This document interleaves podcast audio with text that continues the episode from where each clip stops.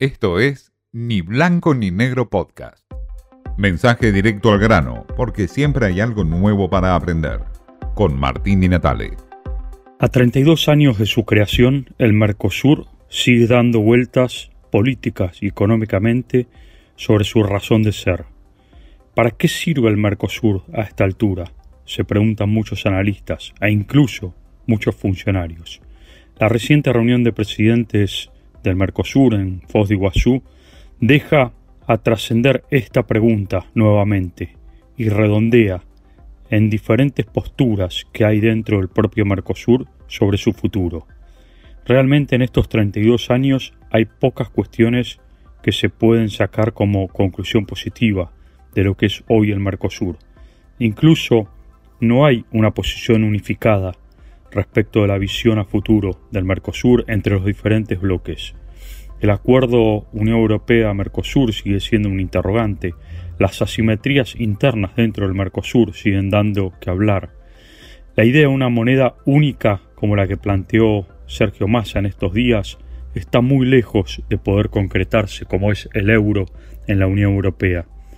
No hay unificación de criterios con el tema Venezuela y las violaciones a los derechos humanos en ese régimen.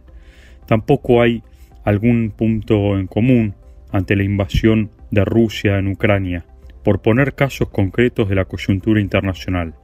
Se plantea un Mercosur diverso, muy esquemático para algunos y diferente para otros. E incluso Paraguay se anima a plantear de que hace falta un Mercosur con aranceles diferentes de extrazona y Uruguay plantea la posibilidad de un Mercosur flexibilizado. Le llama el Socosur, una especie de nuevo Mercosur remixado. Es decir, esto da la orden o el indicio de que el Mercosur no sabe para dónde va. Uruguay plantea un acuerdo de libre comercio con China, del cual se oponen el resto de los miembros, y fija una suerte de acuerdo unilateral con China. Brasil y Argentina siguen enfrentados por aranceles comunes y por supuesto no se ponen de acuerdo más allá de las buenas fotos y buenas intenciones de Lula y de Alberto Fernández. Los acuerdos con otros bloques, con países como Emiratos Árabes o Israel, están lejos de poder concretarse. Tampoco esos acuerdos implicarán la tabla de salvación del Mercosur.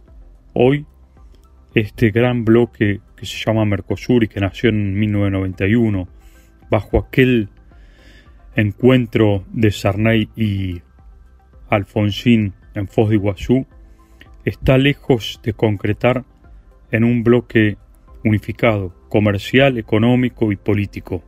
Alberto Fernández dijo que la integración del Mercosur es solo política hoy en día. Y es mucho menos que eso, porque ni siquiera hay unidad de criterio en términos políticos y nadie sabe para qué es el Mercosur, o mejor dicho, la pregunta que sobrevuela en todo el Mercosur es ¿para qué sirve este bloque regional? Esto fue Ni Blanco ni Negro Podcast.